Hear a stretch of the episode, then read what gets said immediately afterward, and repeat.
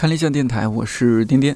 听到这样咕嘟咕嘟的声音，我总会不自觉地想到一个场景：屋子外边下着大雪，刮着寒风，屋子里边的炉子上炖着鸡汤或者鱼汤，汤里面还放了白菜、豆腐、粉条、土豆等等。当然，如果是酸萝卜老鸭汤，那一定得放笋、花菇和白萝卜。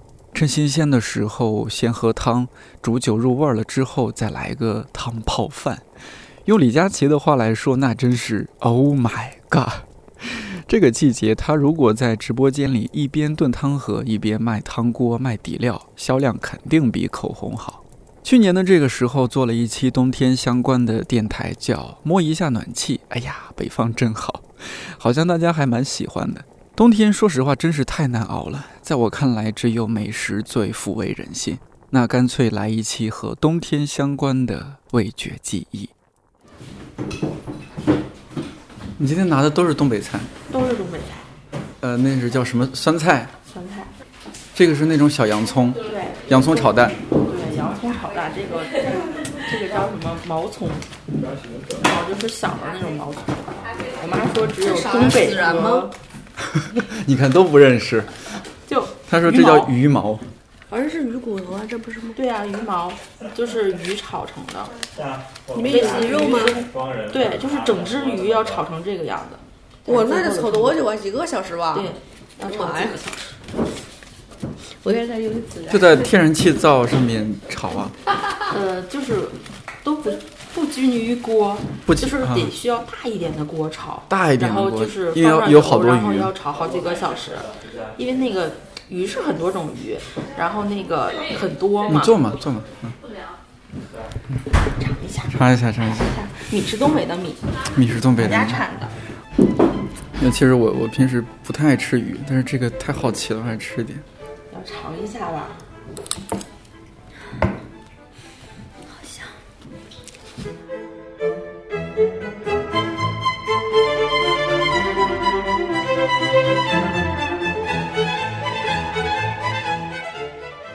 我的出纳同事修修是哈尔滨人，也是一枚资深吃货，对美食的追求真诚热烈，而且乐于分享心得。据说有一次，他和同事在公司附近等位吃饭，一边等一边用排山倒海般的讲述方式分享他去过的美食店，直接把旁边一起等位的陌生人听到流口水，弱弱地问他刚刚说的那家店在哪里。刚才听到的这段录音是羞羞在员工休息室和我们分享他妈妈做的鱼毛。鱼毛这个可以理解为鱼做的肉松，说实话我都是第一次吃到。还有一种叫做毛葱，据说是东北烧烤必备，看起来像是洋葱的儿童版。光是这两样食物已经引起了我对哈尔滨美食还有人们生活状态的极大好奇。在一个大风降温天，我和修修，还有另外一位同样来自哈尔滨的新媒体同事嘉瑞，在录音棚录制了这期电台，听他们聊了聊关于哈尔滨的味觉记忆。今天中午吃的是是是什么？我今天带的大酱汤也很挺东北的，因为东北那边就是朝鲜自制香挺多的。对对对，嗯。修修今天吃的是什么？酸菜。就是特别厉害，有一天有路过，他说：“佳瑞你快来，我带了炸的那个带鱼和那个小黄鱼，我说哇太厉害了，就是说妈妈会做的菜。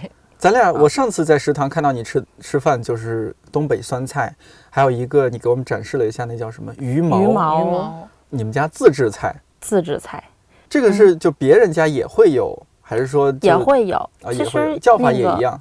都叫鱼毛，都叫鱼毛，就是只是它那个我们家那个在松花江流域，在松花江流域就难免会产鱼嘛。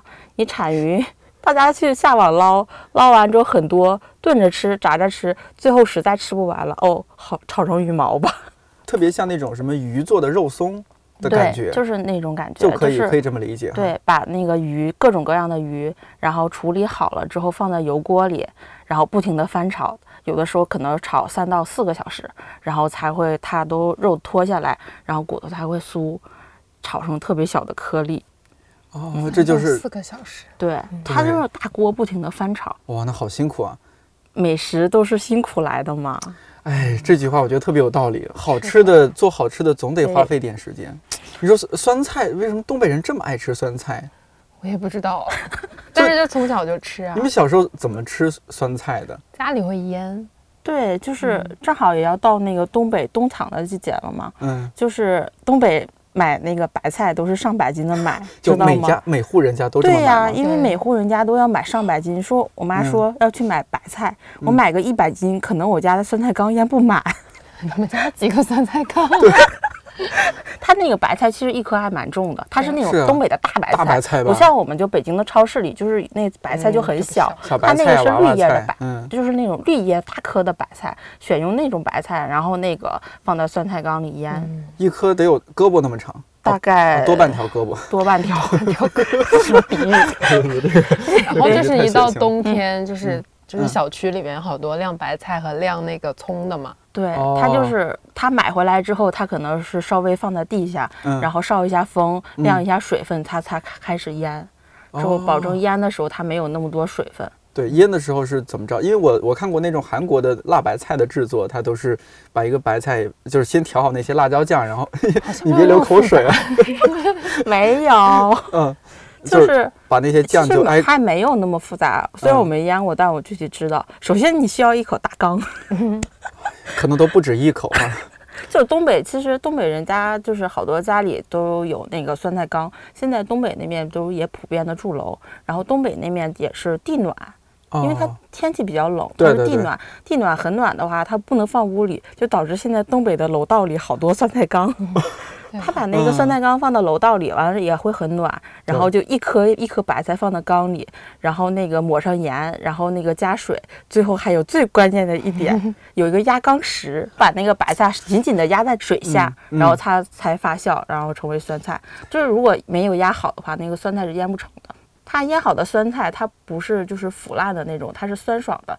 但是压缸石如果没压住的话，它酸菜飘上来之后，它就是腐烂了，就坏掉了。它不是腌成酸菜了。对，我听过一个笑话，说是就一个姑娘在北京北漂，可能慢慢的也就自己买房了，哎，然后呢就把东北老家的母亲就接过来一一块儿住，因为上上岁数嘛，得看着，然后就把老家的一些常必须必须要用到的东西要寄过来嘛。他说 其他都我都可以理解，最心疼的是我妈从东北寄了一块几块压钢石过来，快递费花的我心疼死了。哎，那个特别大，特别重嘛，对，嗯，但这个就是但是很必须得好用啊，很好用它邮过来也挺明智的，顺手。你在北京想找那么大的压缸石不容易，不容易的。对，哎，你说这个我还真没注意过，压缸石是可以买吗？从菜市场还是就从从那些山上找一找从山？上哦，自己找。就是自己找，因为、因为哦东北也有山呀、山边儿什么的，捡一些石头，都是普通的石头那种灰色的大理石吧，嗯差不多。对，然后平整一些的嗯这种东西其实能祖传的。哦，是吧？有可能我们家用的压缸石石就是我们姥姥家嗯开始用的，就可能找了一块特别好，压了几年，发现特别平滑了。这个这个酸菜它常用是吧？嗯就是酸东北酸菜它有哪些，比如说常用的吃法呢？就它的嗯常见吃法。菜吧，嗯，然后或者炖，直接炖那种大骨头，哦，炖大骨头。酸菜炖大骨头，要不酸菜杀猪菜，里头切上白肉血肠。嗯，其实原来就东北的最高礼仪不是应该是我们家杀猪了，然后嗯那个去我们家吃杀猪菜吗？上宾。对这个杀对杀杀猪菜是怎么回事？我常听，但是我从来没没没有什么印象是它是就是把猪的每个部分都利用起来吧，差不多。对，就就比如它的肉、它嗯的骨头，然后它的肝儿、心什么的，血肠做对对那个肠子里面灌上猪血。就除了猪毛，反正其他能 能吃的就是。看也是看各家喜好，其实。嗯一般都是原来东北农村，他们家里就是杀一头年猪，准备嗯要过年了。杀猪当时都是自己杀，就是没有说请外面的人杀，然后就可能家里的几个兄弟姐妹啊什么都在，像一个 就是大型屠宰现场，就真的真的是我经历过见过。嗯，然后就是听着一声猪嚎，然后就他们就说快点拿盆子要放血了，哦，那那个 就是这种场面，就接着那个血，然后做血肠是吧？对，那个血就是也要鲜的血，然后它是那个猪大肠，然后洗净了之后灌把血灌里面放葱花香菜，然后上血肠，血肠是蒸出来的。现在也很少了，很少了。对，现在很少了，都是我小的时候见的场面。我大没有见过这个场面。大场面。嗯，哦，就是反正是个硬菜，这就是很硬了。来个来个贵宾啊，或者说远方亲戚来了呀，这个咱们比较隆重，就是压轴菜的感觉。对，哎，我我代表就是广大的非嗯东北的朋友问个问题，就是说东北的盘子都是那么大吗？因为我在北京有有吃吃过一次啊，就那个金手勺那个连锁店，嗯。我第一次去，我不懂行嘛，我第一次去，点菜点多了吧？对，就是虽然它那个 它那个图片上它会有那个盘子啊放的菜，嗯。我以为就是像我们普通的一样嘛，嗯，啊，就说两两三个人怎么着也得有热有热菜有凉菜或者怎么样，反正点了三四个，一上来就震惊了，盘子特别大，哇是吧？一一上来那个盘子猪脸那么大，东北的菜码就是偏大，一般在东北点菜就是你看有多少人，然后点两个菜，其实是这样的，因为好多菜都太硬了，一大锅，嗯，就吃不完。从小就这么长大。从小就这么长大的，哈尔滨又是，你想黑龙江省是东北三省最靠北的地方，嗯，对哈尔滨应该算是中国最靠北也最靠应该也最靠东的一个省省会会城市，是吧？对，啊，这你你们小时候是不是？你想半年的时间基本都在冬天里冬天度过，所以才衍生了那个东北小孩季节限定的美食，铁哎铁栅栏。哎，什么是铁栅栏？这这这是吃的吗？不是，嗯就是说东北小孩小的时候都有一个流传的传言，说等到三九天天气最冷的时候，嗯你去舔一下铁栅栏是甜的，所以佳瑞你舔过吗？我没有。太坏了，太其。实就是一个恶作剧嘛，因为对它太冷了，我知道对对对的时候会被粘在上面，其实我真的舔过，是吗？我当年真的是被骗了是吗？被骗了，然后粘那个铁栅栏上了，那就就是我。在一个周末的午后，嗯自己偷偷的去学校舔了一下双杠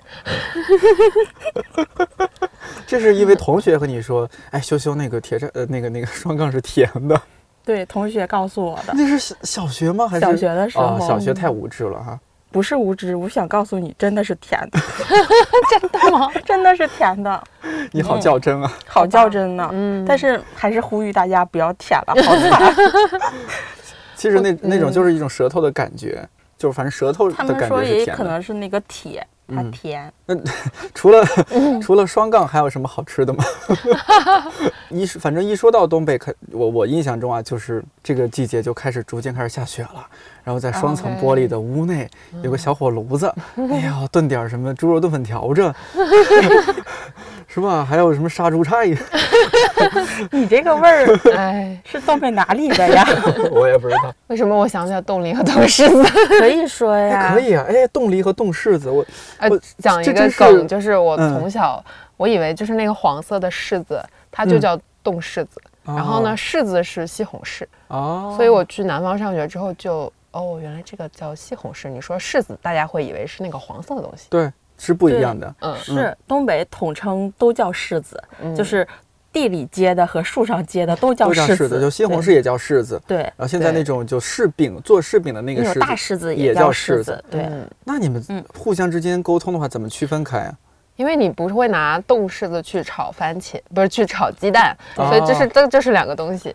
哦，我们如果说吃的话，就说那我缓一个冻柿子吃吧，对，就是没有人会误会缓的是西红柿。西红柿，对对对对，它会有一些特定的词汇搭配。对东北就我觉得这个冻梨啊，真是黑暗料理界的这个王牌，就但是我冻梨。也好多年都没吃过了，因为嗯我爸妈就是或者老人，他们会对那个食物的好不好吃有一个非常高的标准。就是比如对我来说，你给我尝尝，我觉得还可以就可以了。他们就会说，哦，这个不好吃，你不要吃，等到我们买了好吃了再吃。但是我在家的时候也永远没有等到那个好吃的来。我嗯，羞记忆羞觉得最最嗯深的是吃嗯那个冻梨、冻柿子的时候，还是在小的时候。对啊，咱们就就是小的时候过年嗯那那天，然后我妈拿了一个特别大的铁盆，然后家里孩子特别多嘛，小时候嗯都在姥姥家过年，嗯然后就是缓了好多冻梨、冻柿子，就可能都屋里就是东北过年那天就肯定是屋里特别热，除了热闹，嗯它还会特别热。对，然后就是把那个冻梨和冻柿子稍微搁到水里，温水里缓一下，然后大家就觉得好热呀，应应该吃个冻梨或者冻柿子了。它冻梨的口感就是缓完了之后，里面不都是汁水嘛，咬开一个口，然后请大家自由想象一下，特别甜。是这么吃的呀？对就它那个皮儿会被冻得很硬，你是不会吃的。你把它嗯咬下来，然后把那个皮儿扒一扒，然后吸里面那个汁，对，特别特别好吸完汁里面的那个冻梨还剩的那个果肉也挺 Q 的，就是会有一点冰茶混着那个果肉。需要拿吸管吸吗？还是直接拿嘴吸？我们没有那么矫情啊，对啊，尽情的吃吧，它是冻在哪里呀？就是冰箱吗？呃，小小时候应该冰箱没那么室外就普及可以吧？就室外就可以。其实它冻的梨也有要求，不是平常我们吃的鸭梨，它是一种秋梨，当然也分。那我们通常不自己冻，我们有冻货市场。就是过年之前赶个什么冻货市场呀，嗯。冻带鱼呀、冻梨呀、冻柿子啊，冻一切你想想象不到的东西，就鸡爪，专门都是鸡爪。对，嗯。然后东北它那个一下雪之后，天然冰箱十五的时候那些元宵什么的都冻在雪堆里，我们。对，哦，就是我妈妈就是属于那种什么单位呢？就是每年过年都会分带鱼的单位，嗯，然后就过年之前分一盒带鱼，大家就是可能我们家好几个人家里都要分带鱼，又吃不完，吃不完就啊冻在外面的雪堆里。雪堆里可能家门口就大家划分一个地儿，这堆雪是我家的，那堆雪是你家的，然后就冻在雪堆里。有的时候吃不完，春天化雪之前它刨出来。有一年的时候发现那个被猫叼走了，哦就是那个带鱼就剩那个鱼头了。你看被猫被什么给叼走了，还有猫猫爪印儿呢。哦，它就是会吃起来还这种情况它还挺讲究。你说这小时候的话，呃小孩子小小的，东北的下雪是不是会厚的很夸张？哇，小时候超好的，就是嗯冬天几个孩子都，我也是在在姥姥家过年的嗯那种，然后呢，就几个孩子，我老舅带着我们，啊，老舅 老舅真的是一个我觉得神奇的神奇存在。啊老舅带着你们左手画一只，呃画一个龙，右右边右边画一道彩虹。哎，老舅就会买很多鞭炮，然后带我们出去玩儿什么的。那小时候就是会上学的时候带一些什么类似于东北特产的那种零食吗？到到学校里面吃，就除了那种去小卖部买一些零食，哎，我会哎，那你哦我可能从小就是一个吃货属性，嗯就是小的时候有那种崩爆米花的，啊？对对哦对，你对对知道吗？知道就是知道知道然后我嗯们家那边产米，东北不是产米还挺有名的嘛？我们家嗯当地他那个就有产米的，嗯然后就回家拿一个搪瓷缸子，管我妈要一杯米，然后啊给爆米花的崩出来。它崩的是爆大米花，就是你拿大米崩，就崩的大米花，它放一勺糖，嗯然后那锅炉转转转崩。现在很少见到的那种。对，我小时候特别多，大家会围观嘛，然后对，他然后就是说他要要开始的时候，赶紧捂耳朵什么的。都往都往出跑，现在太少现在见了。嗯没有了，城管不让了吧？哎，但是这次我十一不是回家嘛，嗯然后我们那边不是玉米也、嗯也挺出名的，然后那种烤的玉米你吃过吗？烤玉米看怎么个烤法？我发现南北方不一样，就是你是一颗一颗剥下来烤呢，还是整是剥下个一串？来烤，就是把嗯叶子扒了之后，在那就直接炭火上面烤，超好吃的。对，而且我们就是又回到这个老一辈 老一辈对食物的那个嗯品质的要求，就是我们家吃玉米，特别是我妈，她一定是要当天摘下来，然后当天吃掉，就是隔一天的玉米她是不吃的。哇，你们家好讲究啊，对，这基本上她他他们是能吃得出来说，好吃不好吃？呃是当天摘下来的，还是是比较陈旧的？太厉害了。那那个烤玉米就街街边烤吗？还是对街边烤街边烤？街边有个小嗯炉子，然后铺一个小铁网，然后就对，就放在那儿烤就行了直。接烤。哇，特别好吃。烤完之后，它要撒什么东西吗不？用啊，就直接吃。它是焦焦的、香甜的味道。因为东北的玉米是又甜又黏的，对这一点可能得感谢墨西哥那边。是吧 引进了玉米是吗？对，我有见过墨西哥，但是我在视频上看的，墨西哥那边烤玉米更夸张，他在那儿烤完之后，上面要喷洒放那个乳酪，然后要喷各种酱啊什么的，嗯看起来跟艺术品似的。我发现就是你一旦接受了那个食物的设定，就是它是这么做的，它到底是甜的还是咸的之后，你就没有办法接受更多的了。对，是。是，然后有一嗯年还在突发奇想，我说要不要崩一袋子爆米花填到枕头里躺着？突发奇想，就是睡睡觉的时候都会觉得很幸福，是吗？对呀，就是它就是填一个那种大米花的枕芯儿，它因为很轻啊，它不放糖它很轻。嗯然后后来被人家说，他说你不怕生虫子吗？就没有实现这个理想。嗯，真是吃货。那正宗的烤冷面，你们小时候应该经常吃。比较正宗的，你们印象该是怎么做的？应该是先放油，然后那个铺上冷面，然后铺上冷面稍微软一点儿的时候，然后之后摊上一个鸡蛋，翻面儿，然后撒点儿水，然后刷酱，放那个调料，就是什洋么葱洋葱香菜，然后就差不多熟的时候卷一下嘛。然后切切切，切完了之后淋上点醋，哦，要淋点嗯醋啊对，！淋点醋。哦然后东北的时候，其实东北烤冷面就是发甜，这一点就是我其实也挺好奇的，因为东北有的时候就是也没有吃很多甜，嗯但是烤冷面里要放糖，然后麻辣烫里要放糖，嗯，嗯，麻辣烫里放糖真的会真的很好。吃。对他们觉得是邪邪教，但是的确嗯让你的口感更不一样。对，我是尝试是吧？我嗯我是尝试就是拍黄瓜的时候，我有时候会放糖，因为我嗯印象中它可以保鲜，呃就就是就是提鲜。中和一下那个对对醋的对对对对因为我们现在有的嗯醋还挺酸的，我这个灵感是我记得小时候吃榨菜，好多榨菜里面会加糖，我就在想说，哦，难道这种泡菜类的就适合加糖吗？就后来我自己尝试加，我发现加了糖之后，好像确实 味道好。对更好吃一些。对然后炸串儿我真的没有在其他地方见过，或者是我没怎么对，就是我在北京有的时候就莫名的想吃东北的炸串、炸一切，但对，是比如说大嗯头菜切成那样炸一下，要 要裹面穿起来，对穿起来穿起来不需要裹面，就直接穿起来就是然后炸。炸辣椒、炸大头菜、炸蘑菇，嗯然后炸冷面。炸实蛋烤也行，炸也行。哎，实蛋真的是东北的一个什么特他们都没有吃。过，什么叫实蛋？就是腌过的鸡蛋吧？呃，它那个鸡蛋是鲜鸡蛋，然后嗯它那个先把那个鸡蛋敲一个小口，然后把鸡蛋倒出来，然后那个你放上碱，放一点盐，然后你搅拌完了之后，再把那个鸡蛋液倒那个鸡蛋壳里，然后你上锅蒸，蒸熟之后的那个它是混的，它那个颜色其实就发青，对，然后吃起来那个口感很难形容，但是很好吃。很好吃。不会是有点像叫什么松花蛋，还是叫什么不是不是一种皮蛋什么那种？它那个真的，其实你自己在家可以我说好做好方法了，其实你自己在家可以稍微的试一下，嗯注注意少放碱，否则会苦。你如果自己吃的话，其实是没有必要再倒回蛋壳里，嗯可能拿一个小碗一蒸就行。它的口感会类似于什么呀？我第一次嗯听说叫实蛋。对嗯它口感其实还好，它跟那个蛋清的口感是一样的，对，白它只不水煮蛋和过味道有一点碱的味道。然后然后一般炸嗯完了或者是烤完了之后撒一点什么烧烤调料，对或者你直接拿烧烤调料炒一下，家就真的庭吃饭，很神奇。现在还有这种吗？实蛋啊？东北很流行，一直都在吃。老板两串实蛋都是这么起的，对，很对啊好吃。好吃然后 就是东北小吃街一个大家都理解不了的东西，就可能是炸冷面。其实炸冷面比烤冷面要早十年。我记得我小学的时候就开始吃炸冷面，就是我烤怎么没有吃过？是是平时那种冷面平时烤冷面那种方的冷面，哦然后然它那么后放到薄怎么炸？就是放到油锅里，就是稍微炸一下，炸一下它软了之后立刻捞出来沥沥油，要不它就硬掉了。哦嗯，然后它那个也是可以，就是刷上那种烧烤酱、什么调料酱，然后里面也能卷葱花生菜，然后吃。然后主要说的是它另一种吃法，就是说它这个炸冷面其实能卷臭豆腐，卷炸臭豆腐。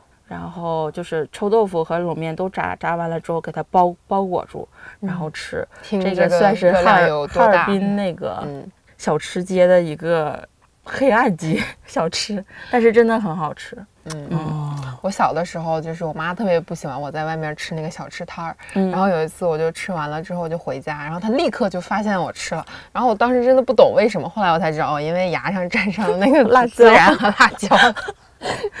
就是我们平常吃那个油锅炸一切啊！油锅炸一切，而且而且我觉得就是这个炸冷面能卷一切。就是你看炸一张冷面，我卷上蟹棒，卷上那个鸡肉串儿，对对对我甚至还能卷个十袋，只要那个面够大。那东北烧烤听说是一个神一股神秘的力量啊！对。啊东北烧烤和普通的烧烤有什么我还？曾经听说有有澳大利亚的朋友，嗯，就是澳大利亚本地的朋友辞职了，去东北待了三个月，回澳大利亚开烤串店去了，这是真事儿。哦，那就东北的烧烤它有有什么不一样的？嗯比如说，如果咱们对比北京的这些烧烤的话，我在北京吃的也都是东北烧烤，什么 什 么哈尔滨、盘锦什么，嗯就是各种各样这种名目的烧烤店。但是但是可能就是种类还是种类上有区别，还会更多。哦，就是东北烧烤也是可以嗯烤一切，东北烧烤嗯店一定有卖冷面的，北京是没有。没有的，没有的。对，嗯而且东北烧烤店很多是要配涮肚吃的，嗯，对吧？对，肚丝穿成串儿，然后放在那个小煮锅里，煮锅里会放上什么涮肚的那种什么小肥羊的调料，然后咕嘟咕嘟煮。然后我们吃涮肚是要吃那个蒜蓉辣酱，然后有的喜欢吃醋，搁点醋。嗯然后还有什么灵魂性食物毛葱，哦，毛葱毛葱就是我上次给哦你带的那个带的那个个炒鸡蛋，吃完是甜甜的。就但就像一个小一小好几号的洋葱，对，对小的那种紫色的小葱，嗯，然后其实他吃一口生的特别的辣，就是冲鼻子、冲冲脑袋，就是有的时候吃大口了，眼泪也会流下来，就是要配那个毛葱吃。然后我就觉得东北烧烤的灵魂可能也在毛葱里，葱和大蒜吧。大蒜看吃烤肉比较多，看个人喜好，都是特别硬核、特别重口味的一些东西。但是其实搭配起来真的就是，可能是我们从小吃，觉得应该就是这个味道，可能嗯，外地人会接受不了，因为是味道有点重。然后还有那个说冷面，还有涮面，其实啊什么叫涮面对来，我不知道什么是涮面，啊？我跟你在的不是一个东北。我我感觉我我我 真的果然就是感觉就是在吃货啊，那没事儿，正好给我们普及一下什么叫涮面。也是。就是东北烧烤一条龙嘛，就是我们吃完那个涮肚之后，那个哦拿掉肚丝，直接在那个汤里面对，直接那个汤里，哦我们夹一点冷面，然后那个涮几秒钟捞出来吃。哦，是涮的是冷面，不是挂面。不是挂面，是冷面。东北的冷面，其实在那个热锅里涮几秒，它就软的特别快，那你说的黏，，那你说的是一嗯条一条的冷面，还是已经一条一条的，哦？就是平常做那种朝鲜冷面的那种冷面，一根儿一根儿的一根一根的，然后就是要白色的涮一下吃，它会那个特别黏。哦，这种我还大致能理解，在一些火锅店也也可以，比如呷哺呷哺可以，虽然比不了哈，呷哺呷哺不是也可以点一份面条嘛？哦，那个就是正常的手擀面了。就普对通手擀它不是那手擀冷面，冷面它煮完黏。但冷面煮完了然后热吃哈。对，哇，你不知道热汤的冷面吗？哎，我跟你讲，再说一遍。来来，嘉瑞赶紧来。就是基本上冷面是分为中式的和韩式的，或者朝鲜的。朝鲜的就是它那个汤是高汤嘛，嗯然后它一般就煮完了，然后是凉的，上面会搭那个什么牛肉片啊，什么还有鸡蛋苹果啊片，我对，看对。苹果就是嗯，就让它变得很鲜，很嗯很爽口。然后嗯中式的冷面呢，它是可以做热汤的，它里面是没有那种高汤的调料，它只是就是糖、醋、辣椒、蒜，然后还有酱油吧，应该是。嗯，把，冷面煮一煮，然后捞出来，然后再从那个，如果你想吃热汤的，你就不用把它过凉水，你就直接拿出来之后，再倒一碗冷面汤，然后就可以直接吃了。哦，也是有那种就很好像吃拌好的底料一样的，对对对就煮好了，然后直接放进去说它。热面冬天吃真的超幸福，超幸福的，就是你你吃过冷面，但是你绝对想不到热面的口感，就热面的感觉，就是热冷黏面，黏的。热冷面的黏黏。软软的对，哦黏黏的，特别好吃。我好多年没有吃我那岂不也是，那岂不是很容易坨在一起？因为它是糯糯就你要的赶紧吃。其实也不要赶紧吃太会，嗯其。实也不太会粘，因为它有糖，你边吃就边拌一下，还好。那这种在北京的超市里面有卖吗？就是专门的冷面，但是它包装的像像挂面一样，没有呃还真没有。哎这么地方特色。我们东北的那个冷面就是，就你见过卖粉丝的吗？就是 见过见过 见过，就是那么一坨，然后用那个小绳子系起来。记一下哦，直接在菜市场那么卖的呀？对，哇，嗯这个对我来说就特别陌生的一个领域了。可以试一试，试一试。推给你的淘宝店看一看。我上次就夏天的时候嗯特别想吃冷面，然后就在淘宝上找，没有找到能做热的的类型，全部都是那种冷修修修给我推了一家淘宝店，哇，对 特别好。哦，对，你是那是家淘宝店就是大开眼界有那个你是佳木斯的对吧？对那个三姐妹冷面，我知道的，冷面拌面，就是特别神。奇。我之前在丹麦上学，然后呢，嗯我住的那一家人。他们就是佳木斯人，然后呢，就是那个、呃，我我管他叫姑姑，但其实跟我没什么血缘关系，就是认识他。然后他嗯跟当地的一个丹麦人结婚了，啊但他女儿是之前他在国内跟前夫生的，然后也带过来。嗯嗯，然后他们他女儿大概十几岁就出国了，但是嗯现在应该是二十三四岁吧。每年回佳木斯就必须要去吃三姐妹冷面。然后我这个从来嗯我去过一次佳木斯的人，我就对这个店印象深刻。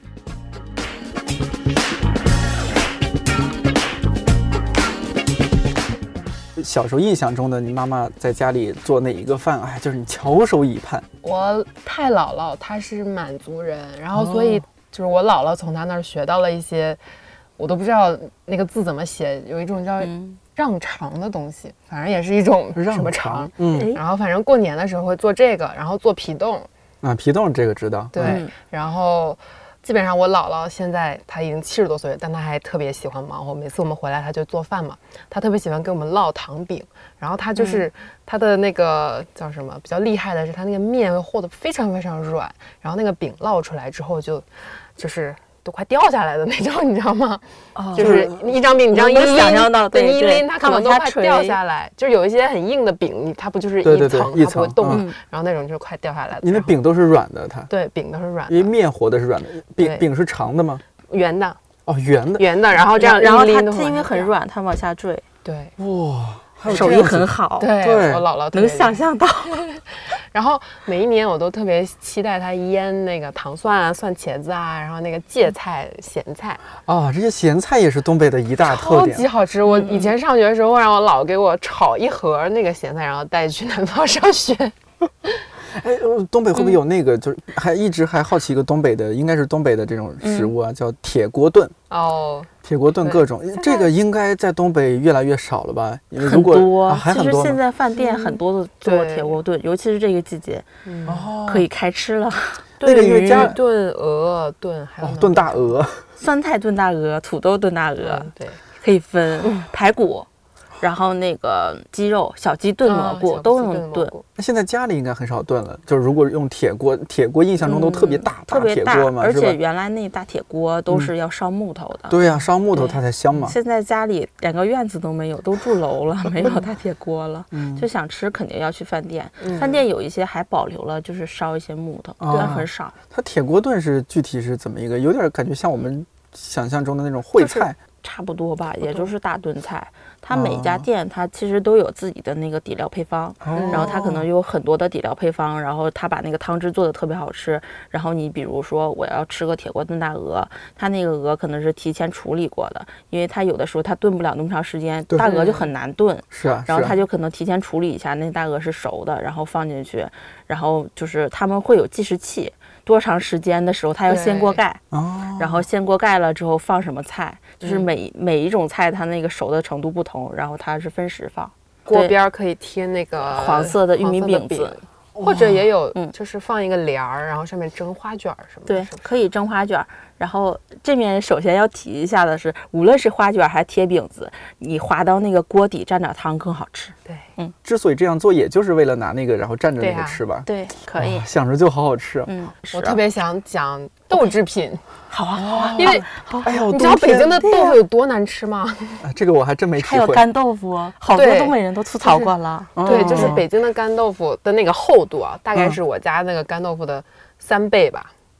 就是每次就我爸 你说豆腐干儿吗？干干豆腐。呃干豆腐，我们又可以叫豆腐皮儿，或者是对北京叫豆豆皮儿，不是是那种吃火锅的那个豆皮儿吗？不是那个油油的，是它是一种那个表面是是干干的对就，是豆皮儿，它有一点纹路的那个。哦，那种一般调凉菜，夏天调凉菜吃的那种。哦，那个嗯我知道了。嗯，哇，北京的豆腐皮儿真的是太厚了。嗯太厚了，而且也不好吃。然后东北的呢我我们家可能就是大豆腐，大豆腐就是咱们说水豆腐、嗯，冻豆腐和豆皮儿这种豆制品，我们家都特别爱吃。农夫可以把它做到出神入化的境界在。北京就很痛苦，真的是，就是身边好多亲戚也在北京嘛，就是有的时候会让家里老家里说是给我们邮来一点干豆腐，说嗯北京的豆皮儿不太好吃。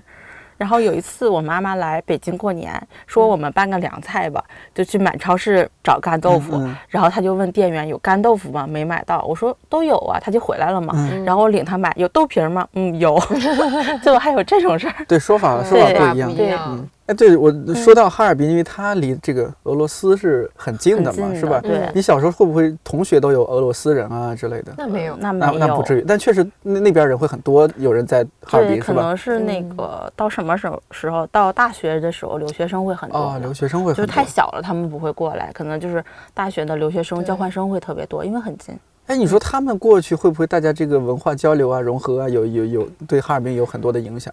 就最有名的不就是那个红肠和格瓦斯吗？格瓦斯是我们其实叫我其实我葛瓦斯从对，我们叫葛瓦斯。搞娃子啊，对、嗯我们实际上就买葛瓦斯去，就是葛瓦斯，就是它是一个舶来词，它就是俄语，俄语舶来词嘛。它什么意思？思？就是这种面包酿造的这种饮料。面包酿造的饮料啊，对，发酵的这种饮料，啊，我我从来没它就是喝过。葛瓦斯。就是酸酸的带气儿。家里老人愿意喝，嗯家里老人哦真的愿意喝，因为他很早的时候那种汽水啊什么的都是那个东西。哦，这样子。对，因为我好像是我起码是中学的时候才有有了这种饮料，就大面积的看到，因为后来娃哈哈出了格瓦斯，然后所，以才普及的。怪不得以前应该更多就集中在东北那个区域是吧后来全国嗯开始普及开嗯。哎呦，做完这期节目，我买一瓶尝尝吧，还是买秋林的，买秋林的买呀？丘陵的，哦对这是特别地道的。对。还有还有什么影响？就呃俄罗斯的文化对红哈尔滨肠，面包叫列巴，对，我们就叫俄罗斯大列巴，然后夹红肠吃。然后就是去春游或者嗯是那个运动会的时候，就会买这些去 哦吃，可顶饿了那种是吧？嗯，可好吃了。里边要不要加香菜啊？什么不用，不用不用，直接吃就很好拍吃。黄瓜什么的对，哦，直接吃很好。那那个一个嗯一个大个会不会很贵啊？不会。大列巴其实就是中央大街那面就可能有什么索菲亚大列巴呀，各种品牌的大列巴。其嗯实各家的味道其实差不多，没有必要说我就要吃哪一家。其实差不多，面包的工艺差不多，哦，可能就三十多块钱左右，一个很大的列巴，还还给一个小布袋儿，嗯一兜哦对嗯，印着哈尔滨的大教堂，对嗯，那个圣索菲亚大教堂那个是吧？对对嗯，千万不要进去啊，外面看看挺好的。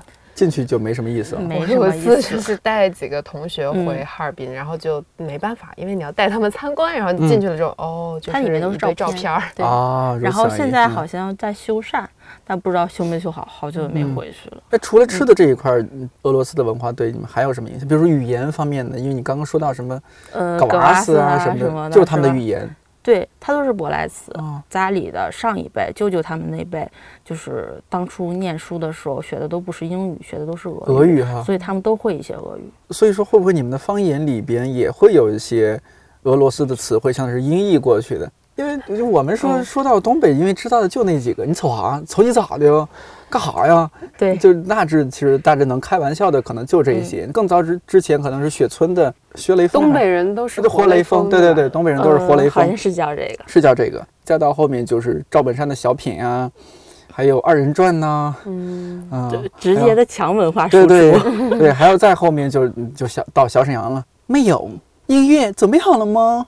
Music 啊，这印象太深了，特别有毒。就是那个东北的，就每次春晚是吧？太洗脑。每次嗯春晚过后，就只要看了东北的小品，我同学之间都会模仿里边的那些，嗯，嗯，就是哎，我们说回来，跑远了，跑远了。就说回来，比如说俄罗斯的那些文化对东北的方言的一些影响，还有一些什么呀？除了我们常知道的这些，拿我小时候说吧，嗯就是我们家就是那个水龙头水闸，嗯，然后爸爸就家里就叫葛兰，就是水龙头水闸你说一句完整的话，比如说把那个水龙头给关上，是把那葛兰给关上，是是是这么说吗？呃，是是啊这么说，是这么说呀但？是我们家说话，就我平常说话就是这个语调，我没有普通话和东北话模式，我说话都一直是这样的。嗯 然后其实也这也有个梗，就是所有黑龙江都坚信自己说的是普通话。普通话，对，但确实是，就是黑龙江，呃，尤其哈尔滨说的那种方言，已经是全中国最接近普通话的方言之一了，嗯，他不就是可能东北的语气就不是很重，不是很重。辽宁是最重的，我听说一。张嘴就知道哪里来的。对对对对，对，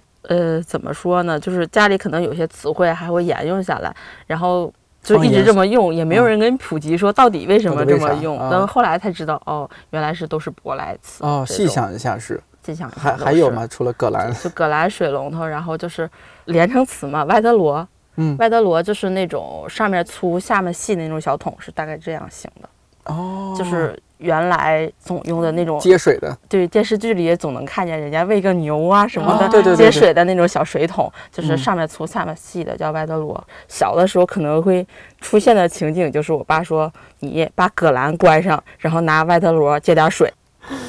哎呀，这样就会说成这样的就很搞笑其实也。嗯真听不懂。嗯。嗯，嘉瑞有没有什么印象中的？因为我查了一下，那天因为我们我确认嘛，和你们说你是哪个地方的，说嘉瑞是阿城的，我在想这句话有语病吧？嘉瑞是一个作家的。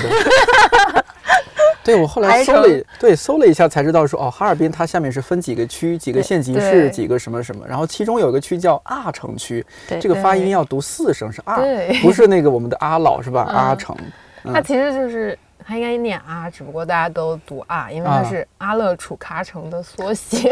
哎多洋气，看看人家，这个是吧？满语，因为就是当年那个据说完颜阿骨打是在我们那个里面长起来的。嗯。然后我们我们我们那个地方在古代叫上京会宁府，然后还有一个博物馆，就是金朝的四代皇帝什么什么的在那里。嗯，语言你你印象中和羞羞不一样的地方就比如说我们嗯。去逛街，或者说上街，啊，上街。就我姥嗯。我姥姥和我妈妈会这么说。啊，中央大街对，哦去街里就是去市中心的意思。哦，我们说一下，就是如果这几个月。这个时候应该去东北是最能感受到东北特色的，是吧？又是冻货市场，我知道东北每年会有那个什么冰灯啊，冰雪大世界啊，界。是吧？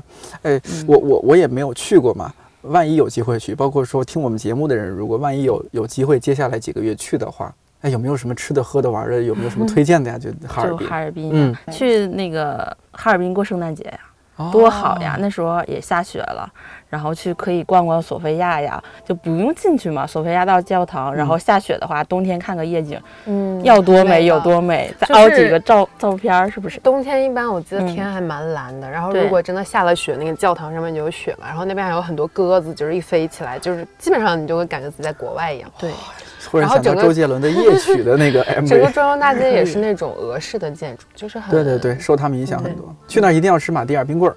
对，无论多冷。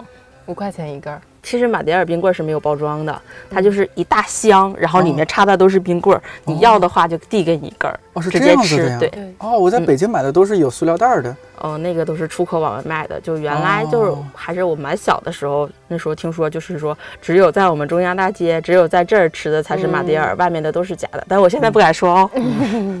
我之前我忘了听听谁说来着，说冬天去哈尔滨其实有一点挺危险，就是如果你爱拍照的话，你这个手机，这个手机呀、你这个 对手这个手机可以蓝屏，啊可以黑屏，可能就是不亮屏，哎呀，咋整啊？咋整啊？嗯，没什么办法，嗯就只能捂一会儿。对，捂一会儿，然嗯后那个减少室室外使用手机。然后哦如果你穿羽绒服的话，尽尽量把那个手机放在羽绒服的内袋儿里，因为如果你放外袋儿里的话，其实也容易冻到黑屏，不容易起机。啊、我听说了之后，我还想了个办法，我说那买那种既是充电宝又是暖宝宝的那种充电宝不就好了吗？嗯，就暖宝宝是充电宝，我觉得可能也然后让它因为它极端嗯温度会不太安全。因为它那个冬天的话，哈尔滨零下三十几度，其实挺正常的。对，对，北京最冷的时候是零下也就十五度左右吧，我印象中。嗯，差不多。嗯，我零下嗯。三十几度啊，三十几度，怪不得要就是舔双杠嘛。可能一年中最冷的那几天，嗯。哈尔滨冰雪大世界开幕了。对，是。就大家穿的特别厚，特别厚。然后它那个冰雪大世界是在那个松花江那个江岸上，嗯，就是它也是底下是冰面儿，然后它那个呃搭的那个冰，它那个里面自成一个小气候，会更冷。基本上你就是在外面玩十五分钟，你就去旁边那个热饮室里面待一会儿，哦然后再出来再待一会儿。很冷。哎，我特别好奇有一点啊，就我们嗯说了这么多吃的喝的美食文化，我们自己的自己家作者理想国的作者好几个是东北的嘛。嗯，嗯，贾行家老师是哈尔滨的，另外几个班宇啊、双雪涛都是沈阳的。对，我不知道你们有没有看他的书啊？比如说佳瑞，你有没有看看过双雪涛、看过贾行家他们的书？看了之后描述的东北那种景象啊什么的，心里还是会有一些什么？对，我觉得他们应该比我们年纪稍微还大那么一点点。那确确实要大他们嗯看到的，哎，怎么说呢？嗯他们看到特别像那个之前那个有一个电影叫《白白日焰火》，你看过吗？我听过没看过？嗯，就是感觉是那种状态，就是很很冷清，然后很老旧的那个状态。但其实我觉得还好。因为我看的时候 觉得是特别衰的，确实。对对对，就因为整个媒体现在也是会嗯呃，嗯就就是说啊东，东北都就是什么八十年代那种下对对岗啊，然后现在都空了，对对听着我都觉得嗯，我现在就是我们家现在也搬到哈尔滨了嘛，啊然后我们就就市区了哈住在一个就是风华中学旁边。然后嗯像我亲戚家孩子也在上学，所以大家那个状态还都是人丁兴旺，然后就是在嗯就是各种丰富的课余生活之类，就是我接受到接受到的信息还是蛮生机勃勃的，就是没有那种特别落魄的。但是我是嗯知道的，就是之前，呃，我姥爷工作的那个钢铁厂，就是好像前几年也倒闭了，嗯，确实是有这种就是下岗工人啊什么的事情，但是总感觉离我们没有那么近。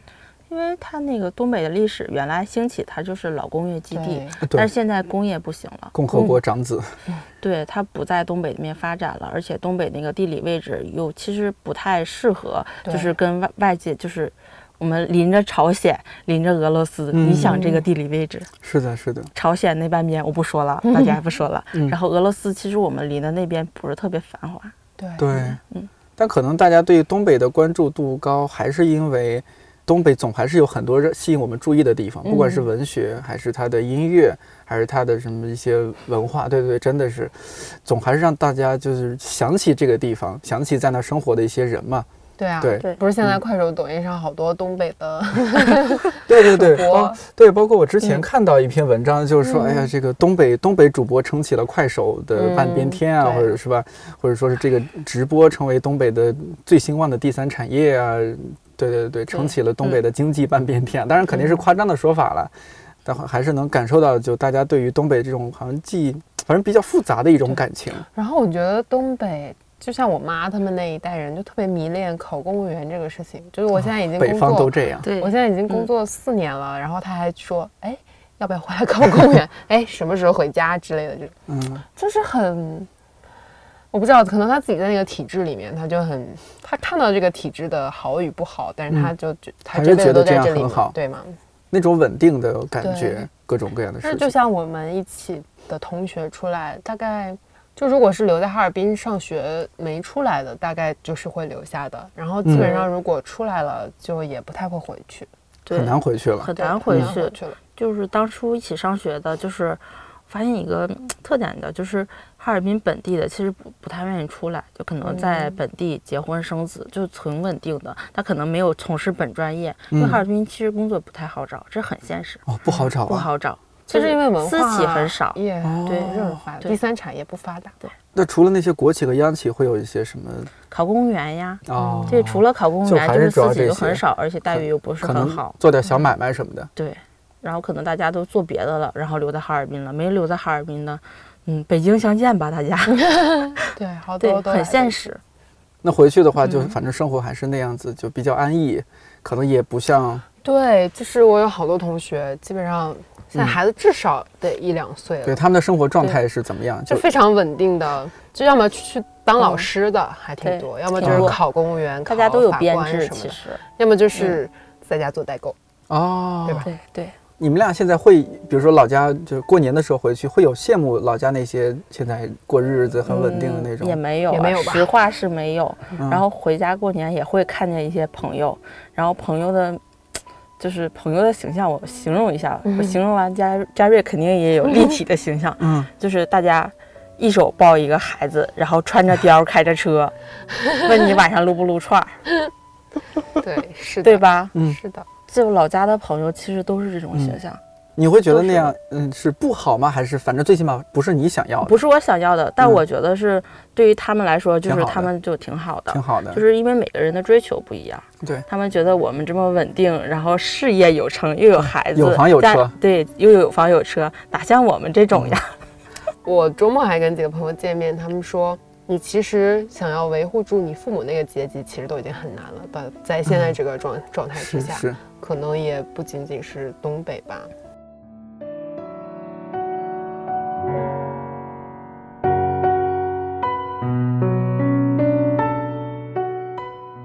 我是一个挺怕冷的人，还从来没有去过东北，更不用说哈尔滨这样一个又靠东又靠北的城市。但它在我的印象当中又似乎很熟悉，哈药六厂的各种保健品广告，吃烧烤必备的哈尔滨啤酒，还有即使没吃过也一定听过的哈尔滨红肠。再过几天就是平安夜、圣诞节，还有今年的哈尔滨国际冰雪节。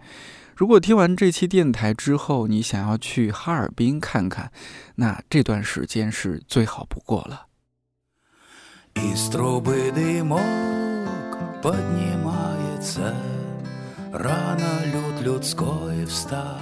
你正在听到的是二零一九年倒数第二期看理想电台有些话再不说就来不及了。比如看理想联合理想国在看理想 APP 上推出的深度定制文化服务“老友计划”，包含四本《理想国》精选图书，还有一档看理想优选音频节目，以及其他一些权益。元旦之后就要恢复原价，得多花一百块钱了。Please 抓紧时间薅羊毛。还比如我们的老听友阿豪留言说，马上过年了，我能不能和 DY 再合录一期？说实话，做选题的时候是这样计划的，本来打算直接录好了悄悄上线。不过经过阿豪这么一提醒，我忽然很想知道，你希望在我们俩合录的电台当中听到哪些内容，或者有没有什么天马行空的问题要问我们？欢迎你在这期的评论区给我留言。感谢你收听到现在，看理想电台，我是颠颠，祝你早安、午安、晚安，我们下期再见了。И сибирское застольное разливается до привольное. Ну а ты, я смотрю, наклюкался. Вот она, она, на заимке, на заимке, на заимочке. Снега как молоко, как молоко из крыночки. А на заимке, на заимке, на заимочке Ждет меня черемуха в косыночке. А на заимке, на